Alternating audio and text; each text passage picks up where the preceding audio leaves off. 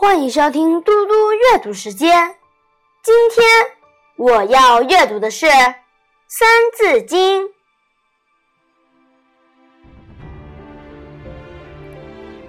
七浦边，萧竹简，笔无书，且知勉。头悬梁，锥刺股，彼不教。自勤苦。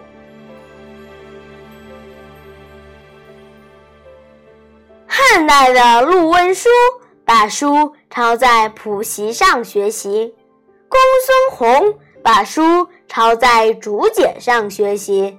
他们没钱买书，但还能如此勤奋的努力学习。汉代松静读书至深夜。为防瞌睡，将头发悬于梁上。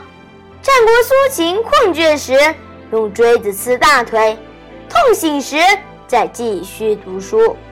这两人都不用别人督促，自己就能勤奋刻苦的学习。要想成为一个有学问的人，必须自觉的刻苦读书。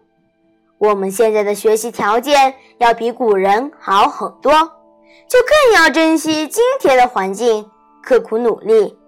我们要学习的是古人勤学的精神，而不要盲目去效仿。在学习中注意休息，劳逸结合。我现在来为大家讲一个故事：松径悬梁。东汉时，有个叫孙敬的人，他从小就爱好学习，经常一个人关起门来，安安静静读书，钻研问题，经常早晚相继，朝夕不休。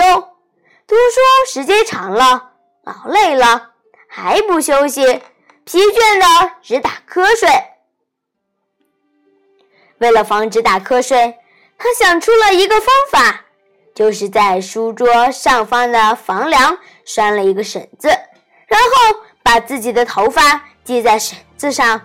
每当读书乏困了，刚要歪头打瞌睡，头就会被绳子紧紧拉痛，就立刻清醒起来，再接着继续读书。从此以后，松静每天都用这种方法来约束自己，发奋苦读。后来，他终于博览群书，成了著名的学者。